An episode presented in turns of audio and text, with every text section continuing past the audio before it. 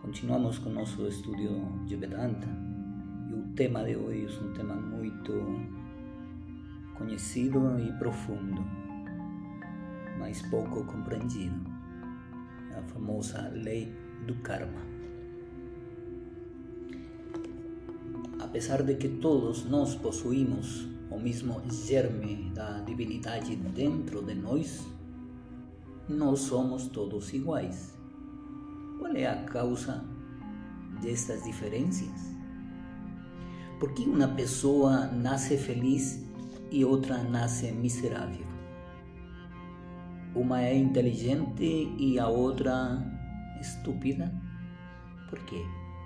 A diferença está no grau de manifestação e autodesenvolvimento do mesmo divino poder que faz alguém grande em sabedoria e o capacita a ir através das, varias, das variadas condições da vida com coragem e serenidade, enquanto o outro, cuja mente está coberta por um véu constantemente comete erros e sofre. A fonte, o Criador, Deus, não envia felicidade para uma alma e sofrimento para outra arbitrariamente. O Todo-Penetrante não compartilha nem do mal nem do bem de qualquer criatura. A sabedoria está coberta pela ignorância, assim Assim, os mortais são, estão ou são iludidos por essa energia. Os hindus não culpam uma providência invisível por todo o sofrimento neste mundo, mas o explicam através da lei natural de causa e efeito. Se um homem nasce afortunado ou infeliz, deve haver alguma razão para isto. Si, contudo, no podemos encontrar a causa para eso en esta vida, debe ter ocurrido en alguna existencia previa, pues ningún efeito es posible sin una causa. Todo o bem que llega a nós é o que ganhamos através de nosso próprio esforço, e qualquer mal que haja é o resultado de nossos próprios erros passados. Como nosso presente tem sido moldado pelo, pelo nosso passado, assim também nosso futuro será moldado pelo nosso presente, pelo nosso comportamento atual, por nossas ações deste momento. Isto traz uma grande esperança e conforto, pois o que nós mesmos fazemos muito interessante esta parte aqui. O que nós mesmos fazemos, também podemos desfazer. Por isso, ao invés de nos afligirmos sobre os erros passados, se dirigirmos nossas energias atuais com um anelo de todo o coração para neutralizar os resultados das ações passadas, podemos fazer nosso futuro melhor e mais brilhante. Esta y a famosa ley de karma, que levando en consideración todas las diferencias entre los seres humanos como algo natural, não faz de Deus parcial ou injusto.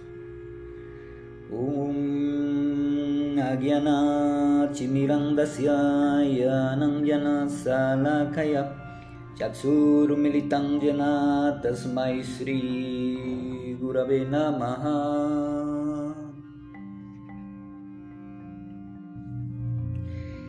A ideia de recompensa ou punição também surge desta lei. O que plantamos devemos colher.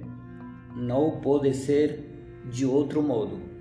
Uma macieira não nasce nem pode ser produzida de uma semente de manga, nem uma mangueira de uma semente de maçã.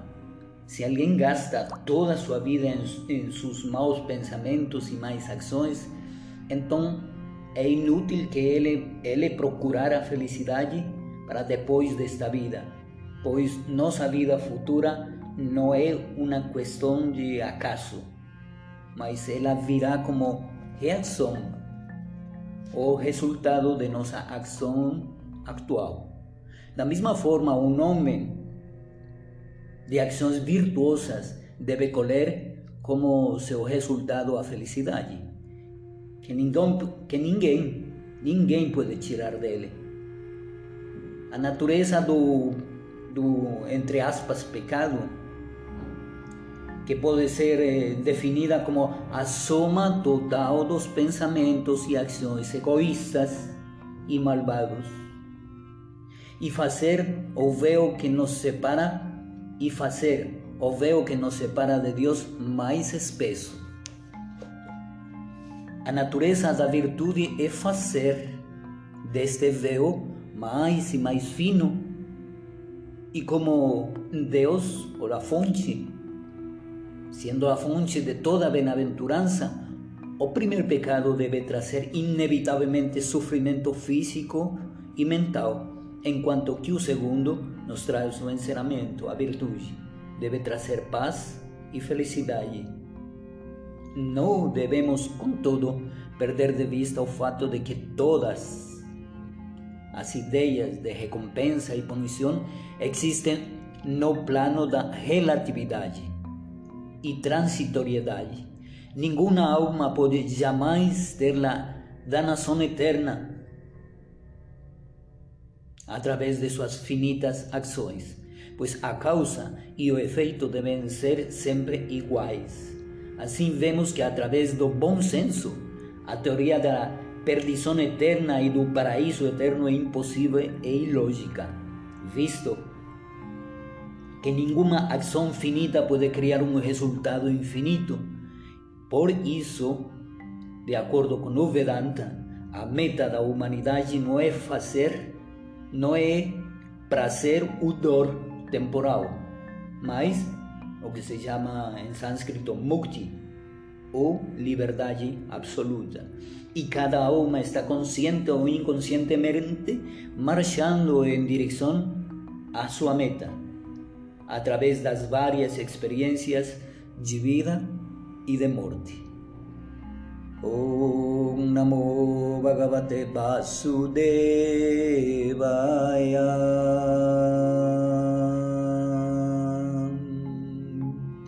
Namastê. Até nosso próximo segmento de Vedanta.